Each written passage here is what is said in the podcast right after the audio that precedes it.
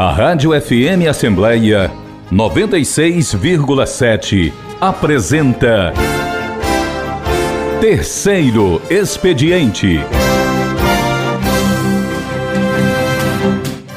Alô, amigos, muito bom dia. Nós estamos começando pela FM Assembleia 96,7, mais uma edição do nosso programa Terceiro Expediente, onde o objetivo é conhecer melhor a atuação parlamentar dos 46 deputados com assento no plenário 13 de maio da Assembleia Legislativa. A cada semana, um deputado participa do programa e mostra os seus projetos, o seu trabalho, a sua atuação parlamentar e fala também de temas gerais e da perspectiva que vem aí para o futuro, para o futuro político, para o futuro de homem público e de mulher também que esteja na vida pública. O terceiro expediente começa agora e temos como convidado hoje o deputado estadual Guilherme Sampaio.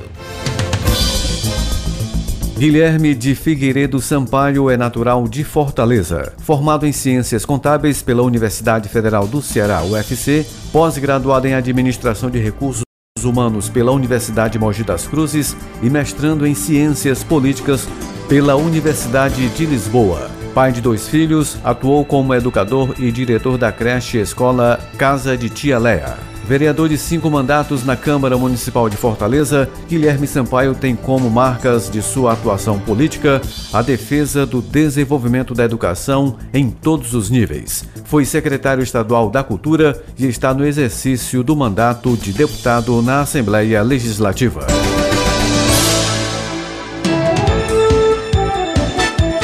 Você ouve Terceiro Expediente.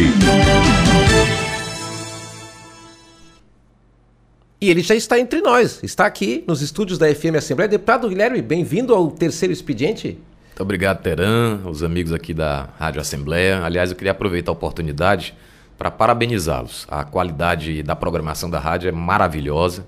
Eu já era um ouvinte, né, antes mesmo de exercer o mandato de deputado estadual, e associada a uma cobertura jornalística que interessa muito, que é muito singular, né? interessa muito ao povo cearense, aproxima o parlamento da população esse é um grande desafio que se coloca para nós. Esse momento que a gente está vivendo exige um repensar coletivo de todas as estruturas de organização da sociedade, no meu, no meu entendimento. Né? Essa crise da pandemia ela deve suscitar uma grande reflexão sobre a maneira como se produz e distribui riqueza, sobre a maneira como se organiza a vida política, sobre os processos educacionais. Isso nos desafia também nos parlamentos, nas instituições, a responder aos desafios contemporâneos é, com mais proximidade com a vida real do povo. Né? Eu acho que instrumentos como a FM Assembleia, com a qualidade dos profissionais que aqui estão, né, com o esforço cotidiano que é feito para gerar essa aproximação entre a população e a produção legislativa, são um trunfo nessa tarefa nossa de modernizar o parlamento. Parabéns a todos vocês e obrigado pelo convite. Que bom, deputado. Que gentileza. A FM Assembleia começou no ano de 2007. Ela é a primeira emissora legislativa em assembleias no país, né? Tanto é que ainda hoje ela é muito visitada por outros estados, né? Quando praticamente todos os estados que foram implantar depois, né, vieram aqui para conhecer como funcionava a TV Assembleia e como funcionava a nossa FM Assembleia, que ano que vem vai completar 15 anos de atuação ininterrupta, cobrindo aqui o parlamento e também contribuindo para a cultura. E eu quero pegar esse mote que o deputado Guilherme traz para o debate, justamente isso. Nós estamos saindo melhores dessa pandemia, deputado? Olha, Teran, eu acho que está colocado para a humanidade é, um, um, um dilema. Né? Nós enfrentamos, talvez, nos maiores desafios é, comunitários da história recente da humanidade. Esse desafio nos convida, foi radical, basta dizer que a gente teve mais de 600 mil mortes no país. E no momento em que nós fazemos essa conversa, aqui do outro lado do mar, na África, tem muita gente que nem a primeira dose da vacina tomou ainda. Né? Então é um desafio que permanece atual. Na Europa, a gente tem a quarta onda da pandemia e já preocupando os gestores aqui no nosso país. Esse dilema que se coloca diz respeito ao seguinte, na minha opinião: ficou evidenciado que o modelo de organização da sociedade, que o modelo de produção e distribuição de riqueza, que o modelo de relação do homem com o meio ambiente, com a natureza, produz desequilíbrios é, inconciliáveis com a sustentabilidade do projeto civilizatório. Sim. Porque uma pandemia como essa, ela não está afastada desses desequilíbrios ambientais provocados pela forma como a gente se relaciona com o meio ambiente. Essas coisas estão todas conectadas. E quando a gente enfrenta um desafio dessa natureza, as distorções provocadas pela construção histórica do modelo econômico prevalecente no, no, mundo, elas se evidenciam de forma cruel. Quem sofreu mais com a pandemia? Foi a população rica ou foi a população mais pobre? Foi o hemisfério norte ou foi o hemisfério sul? Né? Quem teve mais acesso aos tratamentos? Onde foi possível amenizar a dor da, das pessoas? Foi quando predominava a assistência em saúde pelo modelo de mercado, ou seja, pelo modelo em que o lucro é a lógica que move o desenvolvimento econômico, Sim. ou nos, nos, países em que havia um modelo de saúde é, público. Né? Infelizmente, no Brasil, nós tivemos um, ponto fora da curva, porque temos o SUS, que conceitualmente é um dos melhores sistemas existentes no mundo. Para países com mais de 100 milhões de habitantes, não há em que um sistema único se propõe a fazer um atendimento universal em saúde. Mas, lamentavelmente, o governo federal sabotou o enfrentamento à pandemia. Então, essas reflexões foram colocadas para a humanidade. E, na minha opinião, nós ainda, enquanto civilização, não nos, nos demos conta da radicalidade das transformações que se impõem, sob pena de, ficar, de continuarmos enfrentando dramas tão violentos como esse da pandemia. Tem uma, poderia... questão que, tem uma questão que, assim, assim, sem querer interromper sua reflexão e já interrompendo, mas uma questão assim que ficou muito. tem muito a ver com o que o deputado Guilherme está falando, acredito eu, né? É justamente o fato de que, de uma certa forma, a sociedade tem acesso à informação de uma maneira assim, extremamente global, extremamente rápida e tecnológica, e ao mesmo tempo existe um esforço pelo primitivismo, né, pelo atraso, né, que isso inclusive ficou personificado inclusive nas reações governamentais, como no caso do Brasil. Né? É verdade, é, é um paradoxo, sabe, Teran? Vamos ver aqui.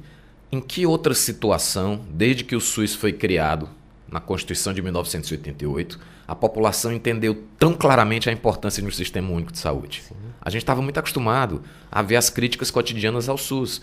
E, de fato, há muitos pontos do SUS que precisam ser aperfeiçoados. Mas quando eu tenho um acidente grave, eu quero me salvar no IJF, que é SUS. Imagina se não tivesse, né? Quando eu tenho onde estão os melhores cirurgiões, os melhores médicos para atender traumas, para atender situação de emergência. Uhum. Quando eu tenho uma pandemia como essa, eu quero o SUS oferecendo a vacina para me salvar, para salvar minha família. Então, ao mesmo tempo em que nós é, temos essa crise toda, nunca nós tivemos uma oportunidade tão grande da população entender a importância de ter um sistema único, público, gratuito e universal em saúde. Qual deve ser a nossa resposta a isso, Teran?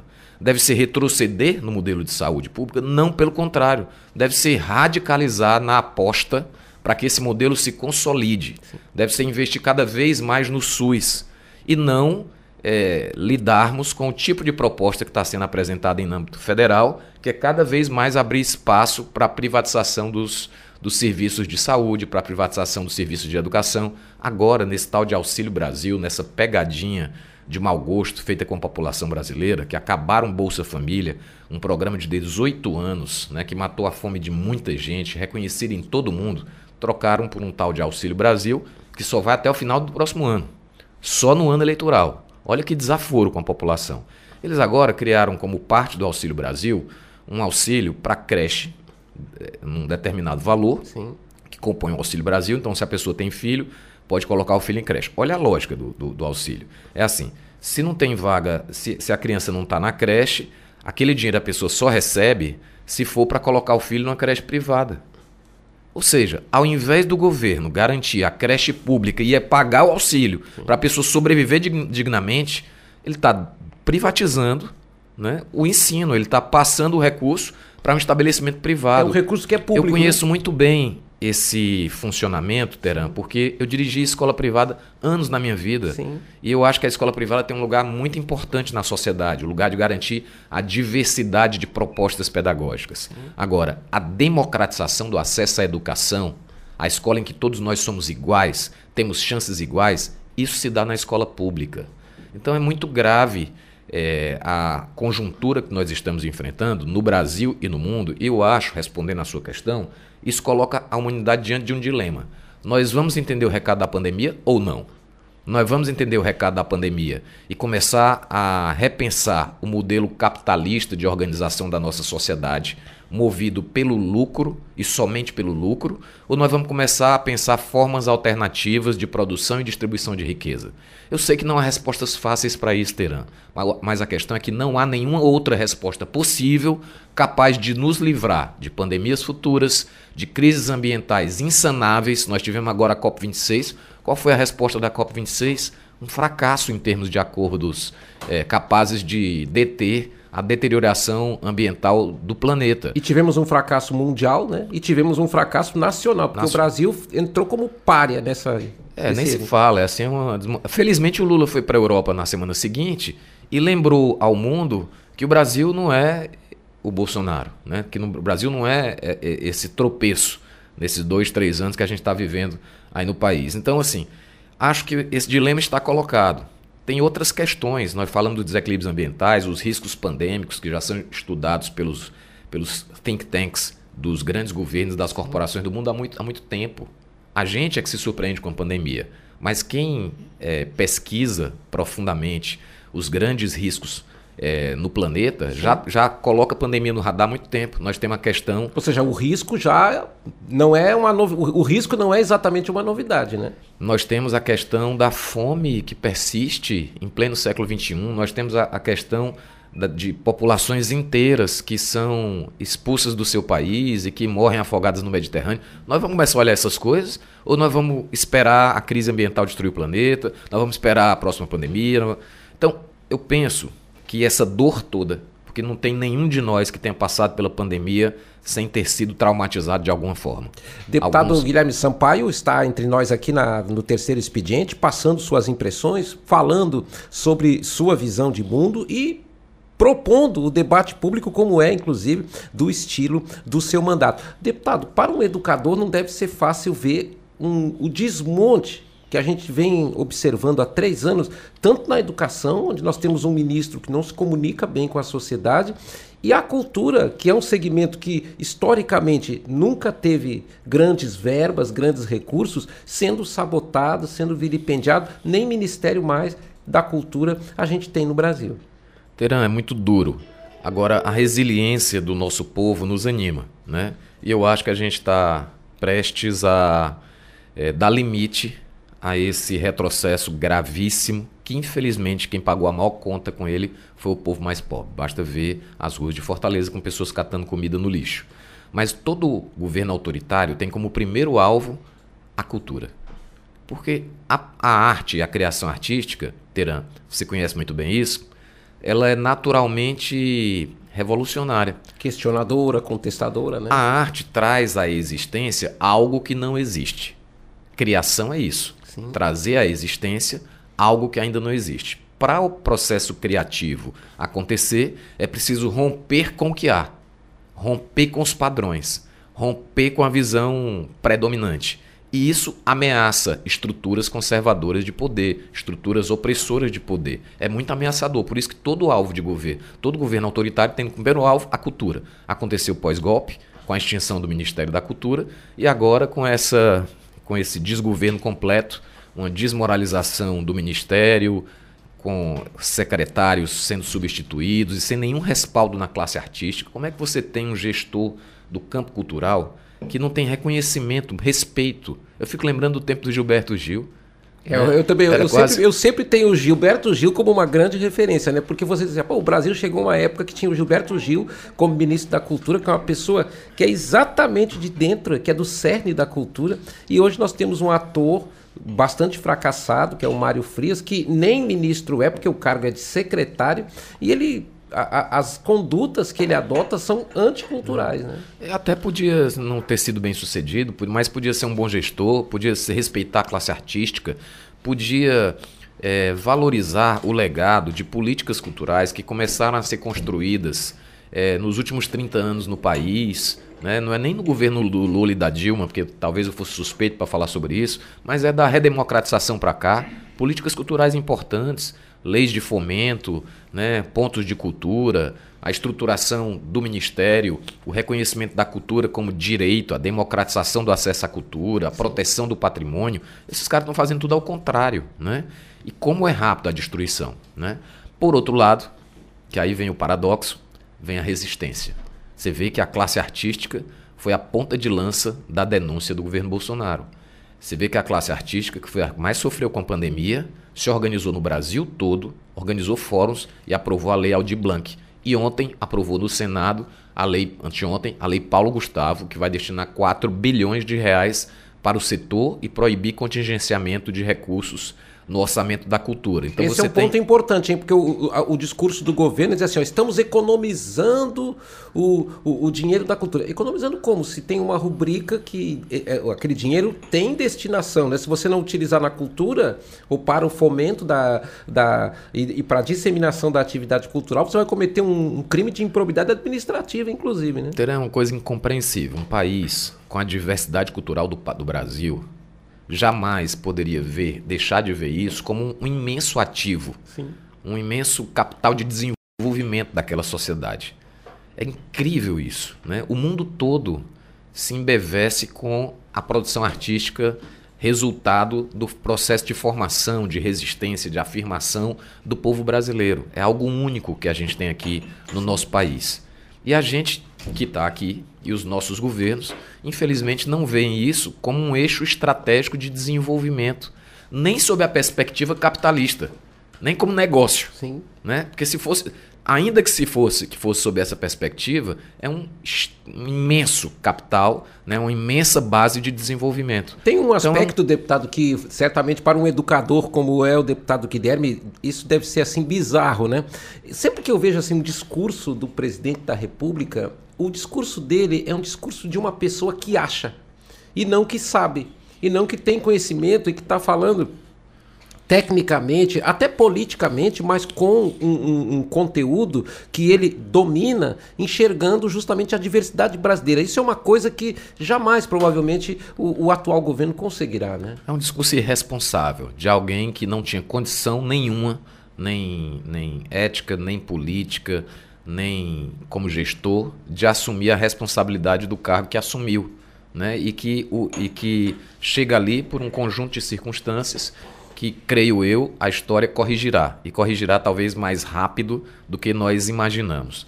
Mas, de fato, é uma, é uma situação inusitada. Um país da grandeza do Brasil, um país com um potencial de desenvolvimento incrível, um país que vinha num, processo de amplo reconhecimento pela comunidade internacional, de consolidação da sua atuação como um grande líder, como um player, né?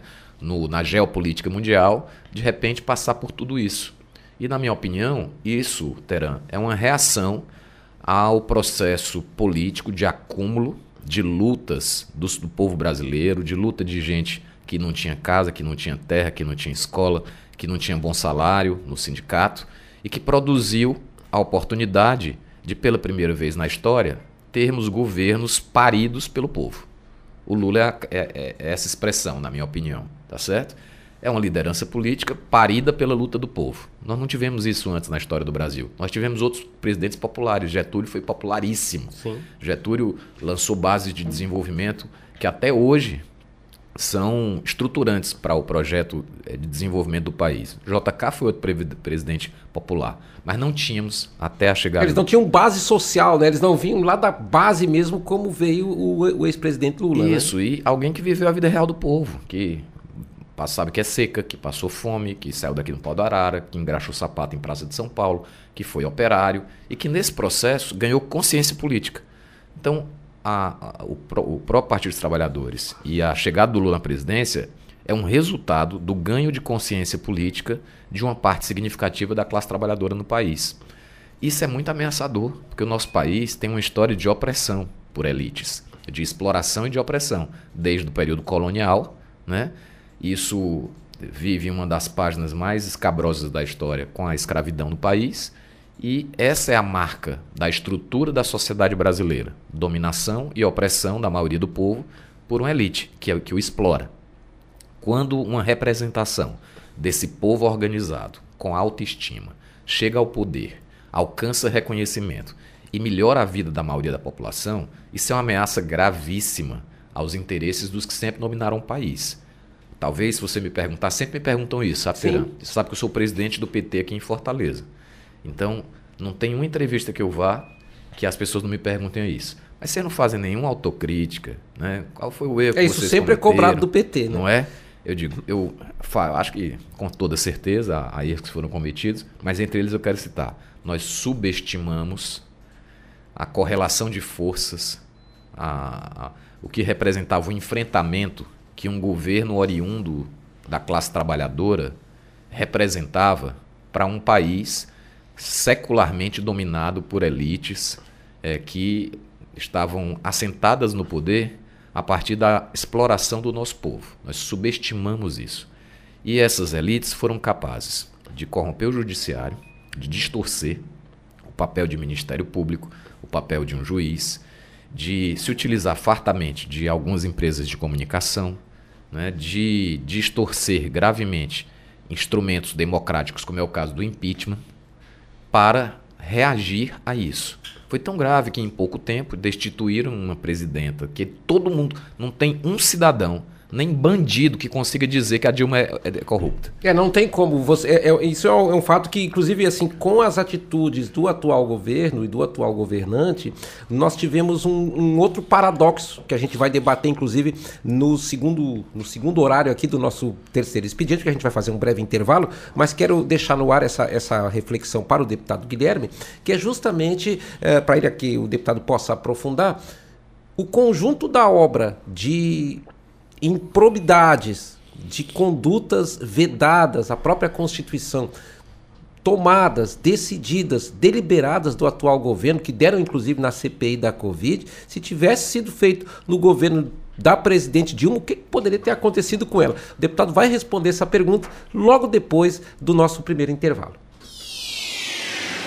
Rádio FM Assembleia 96,7. Com você no centro das discussões. Num país democrático, o voto de cada cidadão tem o mesmo poder. E você sabe quem torna isso possível? A Justiça Eleitoral. Ela é responsável por organizar, realizar e julgar as eleições. A Justiça Eleitoral é composta pelo TSE, TREs, juízes e cartórios eleitorais. O Tribunal Superior Eleitoral fica em Brasília, onde ocorre o julgamento final das ações eleitorais e o planejamento de toda a estrutura das eleições. Os tribunais regionais eleitorais eleitorais estão em todas as capitais e julgam as ações eleitorais do seu estado, além de fazer a apuração e realizar grande parte do processo eleitoral. Já os cartórios eleitorais estão em milhares de municípios e fazem parte do dia a dia da população, prestando vários serviços aos eleitores. Então, quando ouvir falar em justiça eleitoral, lembre-se de quanta gente está por trás dela, trabalhando pela democracia e para que a voz de cada brasileiro seja ouvida. Justiça Eleitoral, a justiça da democracia. Apoio Rádio FM Assembleia 96,7.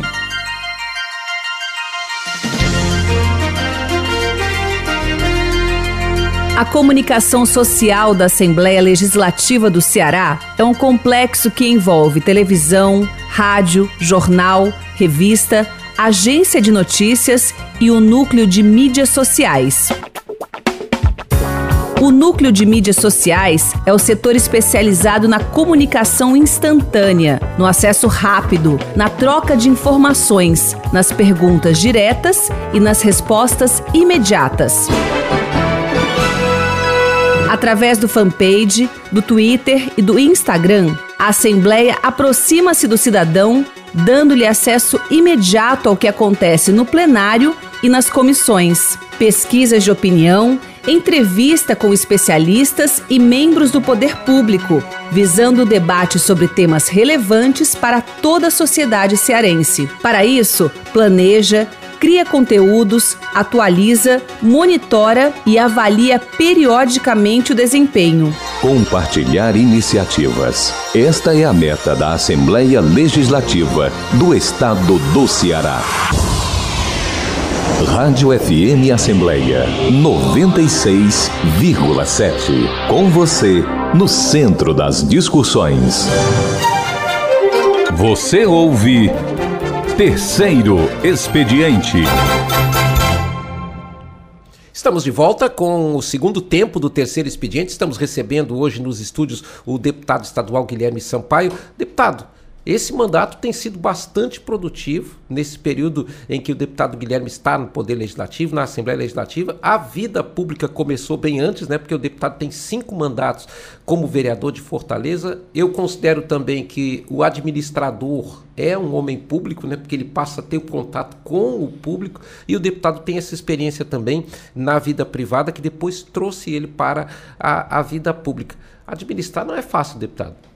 Não, mas é muito motivador. Eu tenho, guardo com muito carinho a minha recordação sobre o tempo em que eu fui secretário da Cultura, no começo, começo do governo do Camilo, em que eu tive a oportunidade de reabrir o Cine Teatro São Luís, esse patrimônio da cultura cearense que se consolidou imediatamente né, como palco não só para o cinema, mas para o teatro, para a música, para a dança, né, e circular muito nos municípios do interior. Agora, com a Frente Parlamentar em Defesa da Cultura, que a gente criou, junto com o deputado Renato, e eu tenho a honra de presidir, nós começamos a fazer isso de novo. Com a Assembleia Itinerante, em cada ocasião que a Assembleia ia, nós fazíamos o que a gente batizou como diálogos culturais. Nós reuníamos artistas, produtores, gestores culturais para um processo de escuta sobre é, como se faz arte, qual o estado da arte né? no interior do Ceará, nos municípios do interior, porque é uma invisibilidade muito grande, sabe, Teran? E tem uma diversidade enorme, né? Diversidade gigantesca, uma riqueza muito grande de talentos e uma invisibilidade. Então, com a Assembleia Itinerante, nós fizemos uma rodada dos diálogos culturais, que era um trabalho que eu fazia como secretário. Sim.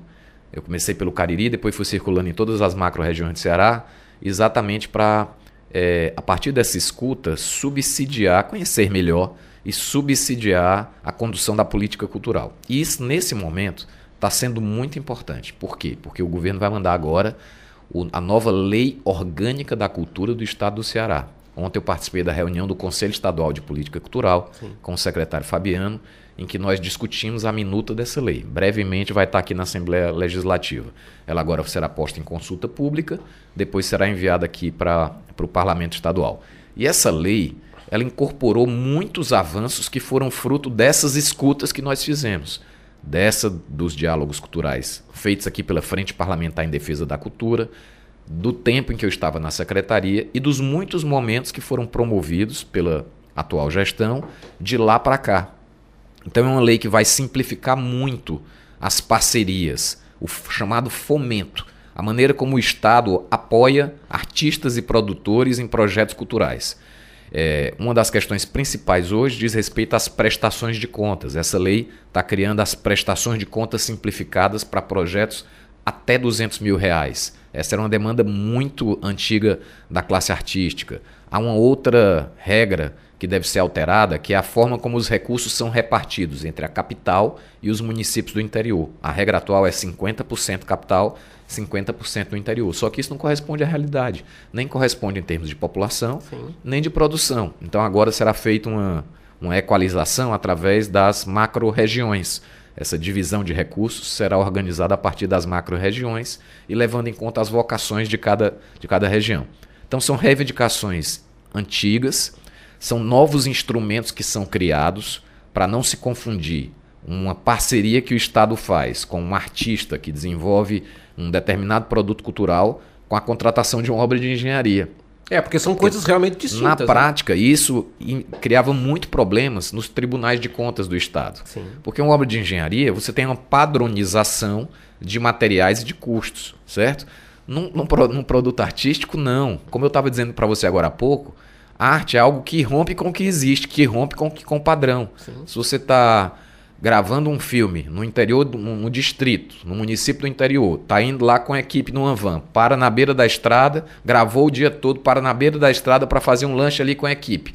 Claro que aquela bodega não vai ter uma nota fiscal que você possa incluir na prestação de contas para poder. É... É, ser, depois justificar aquele gasto né, do recurso público. Então, o processo de criação, de produção é completamente diferente de outras contratações. Então, era um grande equívoco tratar essas parcerias com base na lei das licitações Era também limitado tratar com base no marco legal das organizações da sociedade civil. O que é está sendo feito agora? Vai ser proposto, vão ser propostos instrumentos próprios para o fomento à cultura, com essas adequações, inclusive com a possibilidade de prestação de conta simplificada. Isso, Teran, é resultado de um grande acúmulo de escuta. Né? Desde 2015, quando eu fui secretário da Cultura, até agora, quantas rodadas de reuniões nós fizemos com fóruns de música, de dança, de teatro, de artes plásticas, ouvindo sempre as mesmas queixas. E dialogando para construir um consenso e conseguir destravar essa pauta, né? E, então, eu diria que essa é a grande pauta no campo da cultura para a Assembleia Legislativa ainda esse ano. Aprovar a nova lei orgânica da cultura. Dá para aprovar até o final do ano agora? Olha, ele vai eh, para consulta pública Sim. por alguns dias, por mais ou menos uma semana. Acredito que seja possível votar ainda esse ano. É, o presidente Evandro tem um compromisso de colocar a matéria em regime de urgência.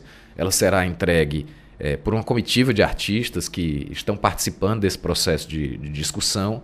Foi sempre assim. Eu lembro que quando eu fui secretário, eu entreguei aqui pessoalmente, junto com o então ministro Juca Ferreira e uma comitiva de artistas, o Plano Estadual de Cultura, Sim. que é lei, e esse plano previa, como um dos compromissos, a revisão da legislação do Estado em relação à cultura, que é essa minuta que está vindo agora para a Assembleia. Então eu diria que essa é a grande pauta e foi uma das razões pelas quais também nós constituímos aqui a Frente Parlamentar em Defesa da Cultura, com apoio do presidente Evandro Leitão, é, que eu tenho a honra de presidir e tendo como vice-presidente o deputado Renato Roseno. Deputado, desafio não faltam para o país, mas também para a política. Desafios para o PT tem muitos. O partido, nesse momento, está liderando a corrida presidencial, porque em todas as pesquisas pré-eleitorais, o ex-presidente Lula aparece em primeiro lugar. Em nível estadual, existe uma aliança que une o PT com o PDT. São duas situações distintas ou dá para equalizar essas duas futuras situações? O Teran, eu, eu trabalho assim com hierarquia de prioridades na estratégia no, de um projeto político. Sim. Na minha opinião, quem é de esquerda no país hoje deve ter um objetivo prioritário: derrotar o bolsonarismo. Isso é que deve presidir a nossa lógica as nossas alianças, a nossa estratégia política. Quem não tiver com isso em mente, quem estiver olhando para o seu umbigo e estiver esquecendo o que a população está passando sob o governo desse fascista, está cometendo um equívoco grave e pagará a conta para a história. Então, esse é o norte. Né?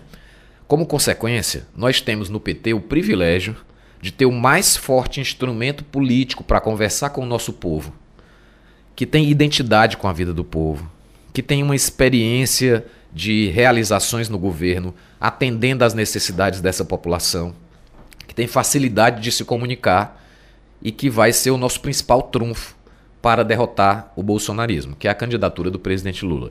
Eu diria que isso é um grande privilégio para essa geração. Sim. O Lula tem 76 anos, ele podia não estar afim de disputar uma eleição presidencial. Então nós temos o privilégio de ter esse instrumento, esse instrumento político que é a liderança do Lula, o seu legado, o seu carisma, as suas realizações no seu governo, que é claro, é um projeto coletivo, né, o, capital político do Partido dos Trabalhadores para enfrentar esse processo eleitoral. É, em consequência, para fortalecer a candidatura do Lula, existe um conjunto de estratégias, de táticas eleitorais que são é, complementares. Uma delas é o que nós vamos fazer nos estados. Né? É porque cada estado é uma situação, né? Há estados em que a candidatura do PT ao governo é natural. No caso da Bahia e outros. Há estados em que a candidatura do PT ao governo é uma possibilidade, mas não é natural. É o caso do Ceará. Até porque aqui nós temos um governador maravilhoso do PT candidato ao Senado. E se nós temos como objetivo estratégico derrotar o bolsonarismo, é óbvio que para esse enfrentamento, porque o Bolsonaro tem um candidato aqui que é o Wagner, ou que o Bolsonaro representa tem um candidato aqui que é o Wagner, é óbvio que se nós temos um candidato ao Senado, o Camilo, é preciso que o PT raciocine em termos de aliança em torno de derrotar o bolsonarismo no Ceará. Que esse é o objetivo que o partido já então, coloca como prioridade. Partindo desse pressuposto que o Camilo é o candidato ao Senado e que nós precisamos como um partido com responsabilidade política do PT, precisamos fazer uma composição para derrotar o bolsonarismo, é natural que o PT se abra para alianças aqui no Ceará que tenham esse foco, certo? E nesses processos de aliança há vários partidos, especialmente o PDT, que talvez seja, para o governo Camilo Santana, a principal aliança aqui no estado do Ceará. E isso tem sido expresso pela liderança do PDT aqui no Ceará, que é quem dialoga com o PT. É o caso do ex-governador Cid Gomes. Né? E óbvio que nós temos convivido com muito constrangimento, né, com declarações odientas é, do Ciro. Isso não ajuda. Né? Então o PT tem muita responsabilidade com o projeto nacional. O PT tem muita responsabilidade com a estratégia central de derrotar o bolsonarismo. E o PT não vai perder tempo com no, meu, no que depender de mim. Sim. Não vai depender tempo com o que é secundário. Não vai perder tempo com aquilo que a história vai exigir uma prestação de contas lá atrás de quem naquele momento estava defendendo um bigo, estava enfrentando o que o povo brasileiro precisava que enfrentasse. Então o PT deve construir aliança. E aliança a gente constrói com quem quer construir. Se não quiser construir, paciência. Sim. Né? Então tem um tempo para isso, até o começo do próximo ano.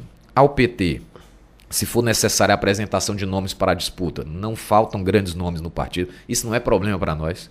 Não é problema nenhum. Pode ser problema para outros partidos que não têm um nome para apresentar. Para nós, o partido tem nome para, se for o caso de disputar. Para nós não é, não é problema nenhum, Sim. né?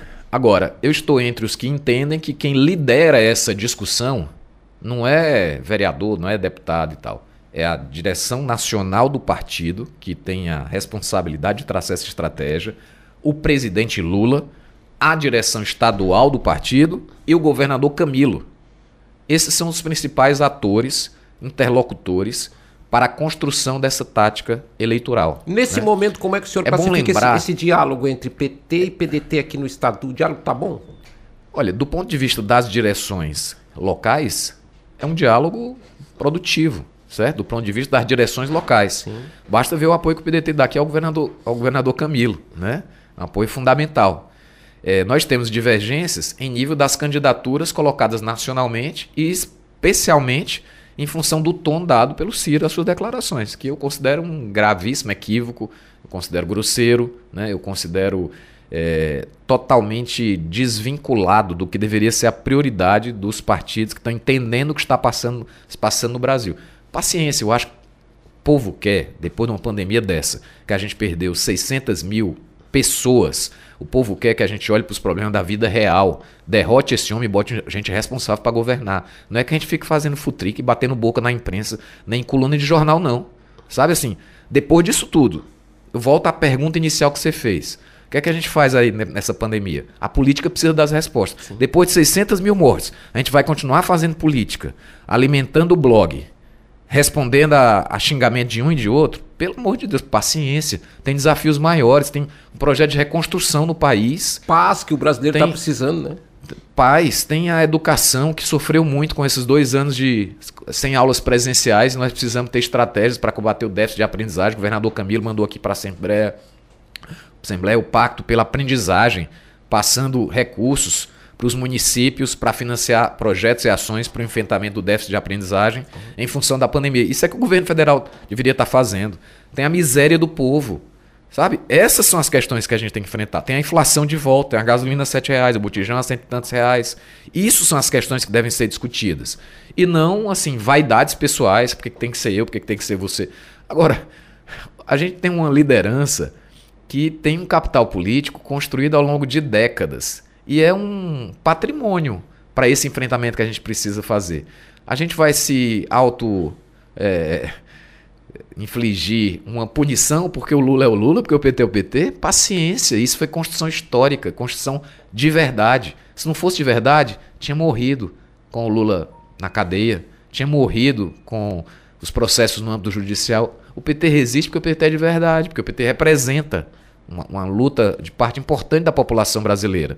Nós temos esse capital político. Em é um, seria de... uma irresponsabilidade nossa não colocarmos esse capital político a serviço da nossa prioridade nacional, que é derrotar o bolsonarismo. É bom lembrar que não está em jogo só a eleição e o primeiro turno.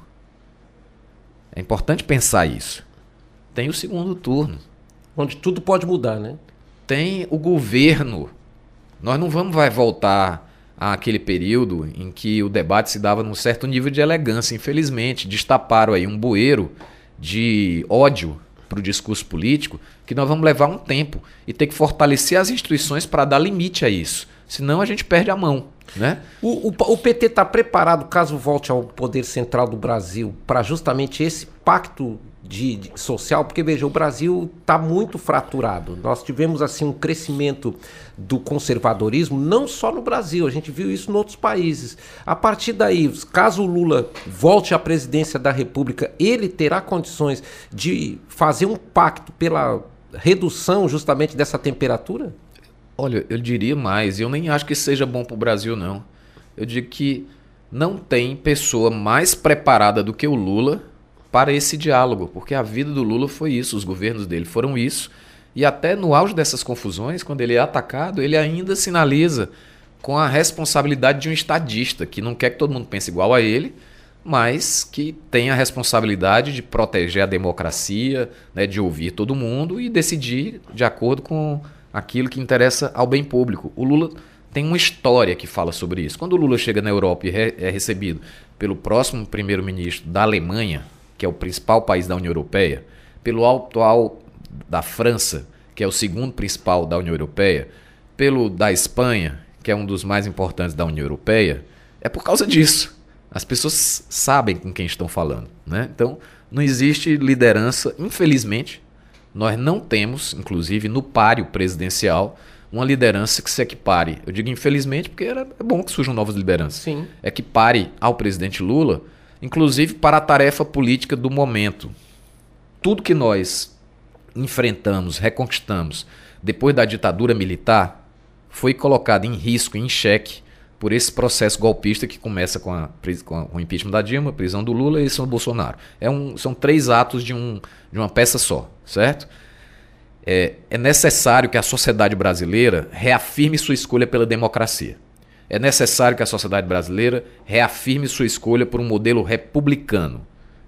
É necessário que a sociedade brasileira se reafirme como um projeto de país soberano, que respeita os outros, mas que também exige respeito. E a liderança com capital político, experiência e legado que mais expressa isso é a liderança do presidente Lula. Eu sei que tem muita gente que fica com raiva, porque o sonho da vida toda era ser presidente da República, ou porque queria entrar, ou porque tem vaidade, ou porque acha que agora era sua vez, ou isso. Infelizmente, nós precisamos ir com força máxima agora. Nós enfrentamos um, um, um mal muito grave para a sociedade brasileira com, com o bolsonarismo. Né? Tá aí a morte, é, demonstrando claramente as consequências nefastas para a população do que isso representa. Nós não podemos brincar. Não podemos brincar. Foram brincar com isso, tá aí 600 mil mortes. Foram brincar com isso, tá aí gente catando comida no lixo de novo. Sabe? Nós não podemos brincar, nós temos que tratar isso com muita responsabilidade, nós tivemos muita seriedade. De, nós tivemos, deputado, na eleição de 2020, um, vamos dizer assim, um teste para essa eleição de 2022, né? E nesta eleição de municipal não houve um avanço que alguns imaginaram que poderia haver do bolsonarismo. Pelo contrário, o bolsonarismo saiu bastante derrotado nessa eleição. Essa eleição de 2022, o que será em relação às diferenças, considerando que uma eleição nunca é igual à outra? Olha, eu acho que nós vamos recuperar um, um projeto democrático para o nosso país, é, mas lamentavelmente como eu dizia para você, foi destampado um bueiro dos piores valores norteando a expressão política de uma parte da sociedade brasileira. Lamentavelmente, uma parte da sociedade brasileira, né, felizmente não é a maioria, está demonstrado aí, é extremamente racista mesmo, é extremamente homofóbica mesmo, é extremamente preconceituosa mesmo, é extremamente elitista mesmo.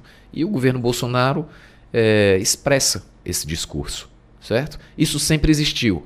Por que, que não era expresso com tanta força no grupo de WhatsApp da tua família, por exemplo, da minha família, né, da, da, empresa, que é o que a gente enfrenta hoje, com esse ódio? Por que, que não era expresso? Porque o Estado falava por essas pessoas. O Estado era racista, o Estado era homofóbico, o Estado né, era elitista. Sim. Quando o Estado, quando avança a democratização num país, como nós fizemos pós-ditadura, governos anteriores ao do PT, depois no governo do PT, e você começa a ter políticas que combatem esses valores estruturantes e excludentes da sociedade brasileira, isso gera um grande incômodo, coloca esse pensamento meio que é, cerceado. Isso ficou como um vulcão, né? Que foi. Aí surge, um, surge uma reação e surge um porta-voz. Esse porta-voz diz assim: ó, pode ser racista mesmo. Pode dizer que, que, que é, não estupraram uma mulher, não sei o quê, porque ela é, como ele falou com a Maria do Rosário. Sim. Pode ser homofóbico mesmo. Pode ser elitista mesmo. Pode ser violento mesmo. Pode dizer o que quiser. Pode. E aí destampa, certo? E as nossas instituições não deram limite. O Congresso era para ter aberto o processo de impeachment, não abriu, desmoralizou-se. A justiça demorou a reagir. Quando foi reagir, já estava essa desgraça que está aí e agora perto do ano eleitoral. Então, as nossas instituições, o Ministério Público não agiu nem com um milésimo da ênfase que agiu para perseguir o Lula. As instituições não reagiram. Está aí o resultado. Certo? Então, é, é, isso a população brasileira entendeu. A população brasileira entendeu o que aconteceu. Então, esse pensamento não será majoritário nessas eleições, mas ele ainda será existente, ele ainda terá porta-vozes nas assembleias, nas câmaras, e nós precisamos ficar muito atentos, porque tem sempre uma partezinha é, que. É, Resistir é preciso, essa é a frase. Vigiar e orar. Vigiai e orai. Né? Olha, você tem um presidente da República que faz apologia da ditadura e de ditador. Sabe?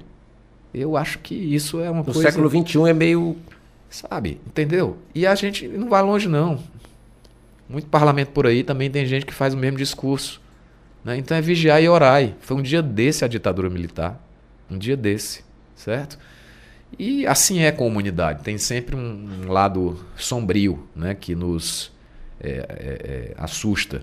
E eu acho que a gente tem que fazer essa vigilância democrática impor os limites se as instituições, volta a dizer, se as instituições democráticas tivessem imposto os limites ao Bolsonaro com um décimo da vontade que impuseram à presidenta Dilma, nós não estávamos na situação de hoje. Talvez o Lula não tivesse nem esse favoritismo todo aí. Certo? Mas a, a, a, os mecanismos de vigilância social precisam de um aperfeiçoamento. É. Agora, quem resistiu, resistiram os movimentos sociais, resistiram os movimentos populares, resistiram as mulheres contra a violência, resistiu a comunidade LGBT, resistiram os artistas, resistiram os movimentos sindicais, uma parte da classe média também acordou e agora já está né, indo para a rua, mudando de, de ideia, fazendo uma síntese do que realmente aconteceu no país ao longo desses anos. E isso nos dá a, a esperança de que o processo eleitoral do próximo ano será uma reconciliação do país com a escolha que nós fizemos quando saímos da ditadura militar. É isso, na minha opinião, que deve ser o principal sentido das eleições de 2022. Uma afirmação categórica do povo brasileiro pela democracia né? e pela consolidação no país de um modelo de sociedade pautado naquele pacto que está escrito lá na Constituição. Todo mundo tem direito à educação, todo mundo tem direito à saúde, todo mundo tem direito à cultura, ou seja, um estado de bem-estar social que foi ali escrito na Constituição não é à toa que a Constituição é o pacto de saída da ditadura militar. Para mim, as eleições do próximo ano devem ter esse significado a afirmação do povo brasileiro, brasileiro pela consolidação da democracia. O nosso entrevistado de hoje, deputado Guilherme Sampaio, deu uma aula de sociologia política, educacional, cultural em sua fala ao longo desta edição do Terceiro Expediente. Antes de agradecer ao deputado, já estamos agradecendo a ele pela participação no programa, deixamos o espaço para suas considerações finais, deputado aqui. Foi um prazer entrevistá-lo aqui no Terceiro Expediente nesta sexta-feira. Teran, como eu estou me aproximando do término da minha meu mandato na Assembleia, né, que eu estou aqui na condição de suplente, eu queria só enfatizar é, algumas iniciativas legislativas que eu gostaria de agradecer aos meus pares pelo apoio por aprová-las e outras que nós devemos votar próxima semana. Então, Sim. recentemente aprovamos a lei da preferência, da prioridade para as pessoas com deficiência, para as gestantes, para as mulheres com criança de colo, ou adultos com criança de colo, para idosos em qualquer fila, e não somente nas preferenciais, agora valendo em todo o estado. Aprovamos também anteontem o projeto da lei do preço claro, que obriga os supermercados a fixarem nas gôndolas o preço por unidade de medida do produto, facilitando a comparação, porque muitas vezes a gente vai fazer as compras, né, Teran? Você tem embalagem de produtos de tamanho diferente, o preço é diferente, mas você não sabe o tamanho da vantagem. Vale mesmo a pena comprar o maior ou menor? Quanto vale? Com o preço por litro, por quilo, você rapidinho identifica e economiza uns trocados lá na ponta. É, e na próxima semana devemos votar aí alguns projetos indicativos importantes. O projeto que regulamenta os circos itinerantes no estado do Ceará, o projeto Se Liga na Rede, que propõe a isenção da taxa de ligação da CAGES para a população de baixa renda. Muitas vezes as pessoas não ligam porque essa taxa está mais de 70 reais e na situação atual para famílias mais não pode, né? não dá para fazer. O projeto de redução do uso de embalagens no comércio é uma campanha de estímulo para que os estabelecimentos comerciais desenvolvam estratégias para fazer o consumidor refletir e reduzir o uso de embalagens. Às vezes a gente vai comprar uma caneta, Aí a caneta vem dentro de uma caixinha, a caixinha vem dentro de uma sacola e a sacola vem dentro de outra maior. Sim. Se você for parar para ver, o preço das embalagens é maior do que o da. e elas vão parar no fundo do rio, na, nas, nas galerias de escoamento das águas, no fundo do mar. O impacto ambiental é gravíssimo. Então, essa lei estimula o comércio a é, fazer campanhas com seus consumidores para uma escolha mais consciente e renunciar ao uso de embalagem. Eu já faço muito isso. Sim. Quando eu vou comprar alguma coisa, eu digo, olha, não precisa da sacola. Né? As pessoas, normalmente a Caixa até se surpreende. É, nós devemos votar também na próxima semana, se tudo der certo, o projeto que autoriza o governo a distribuir máscaras nos ambientes, máscaras PFF, nos ambientes de mais, maior circulação, escolas, etc. E também o dia do terceiro setor, né, das organizações da sociedade civil, que hoje ocupam um espaço muito importante nas parcerias com o Estado. Além disso, ficarão tramitando ainda, depois que eu voltar para a Câmara Municipal, é, o nosso indicativo que trata do programa Ceará Cuida, com, criando um auxílio financeiro e apoio psicológico para os órfãos da Covid aqui no Ceará. E também um projeto que nós estamos finalizando para protocolar essa semana, que trata do incentivo à pesquisa para o uso da cannabis medicinal. É um projeto que foi solicitado a nós pela Associação das Mães Escolhidas. São mães de pessoas que têm autismo, que têm é, crise de epilepsia crônica e que já a partir da regulamentação já existente no país é, poderiam utilizar medicamentos à base de cannabis, só que como não há produção nacional é preciso ser importado e é caríssimo, então é, acaba sendo excludente. E óbvio, o grande eixo de organização do nosso mandato, de atuação e de lutas é a educação. Eu queria finalizar com isso. Eu, ao deixar o meu mandato na Assembleia, Vou, inclusive amanhã, hoje ainda, vou sair daqui, vou lá para a Secretaria de Educação, conversar com a secretária Eliana. Eu pretendo discutir a forma pela qual o Parlamento estadual e municipal, a Câmara, podem apoiar o Pacto pela Aprendizagem. Né? Nós temos um reflexo grave dessa suspensão de aulas presenciais sobre o aprendizado das crianças. Uhum.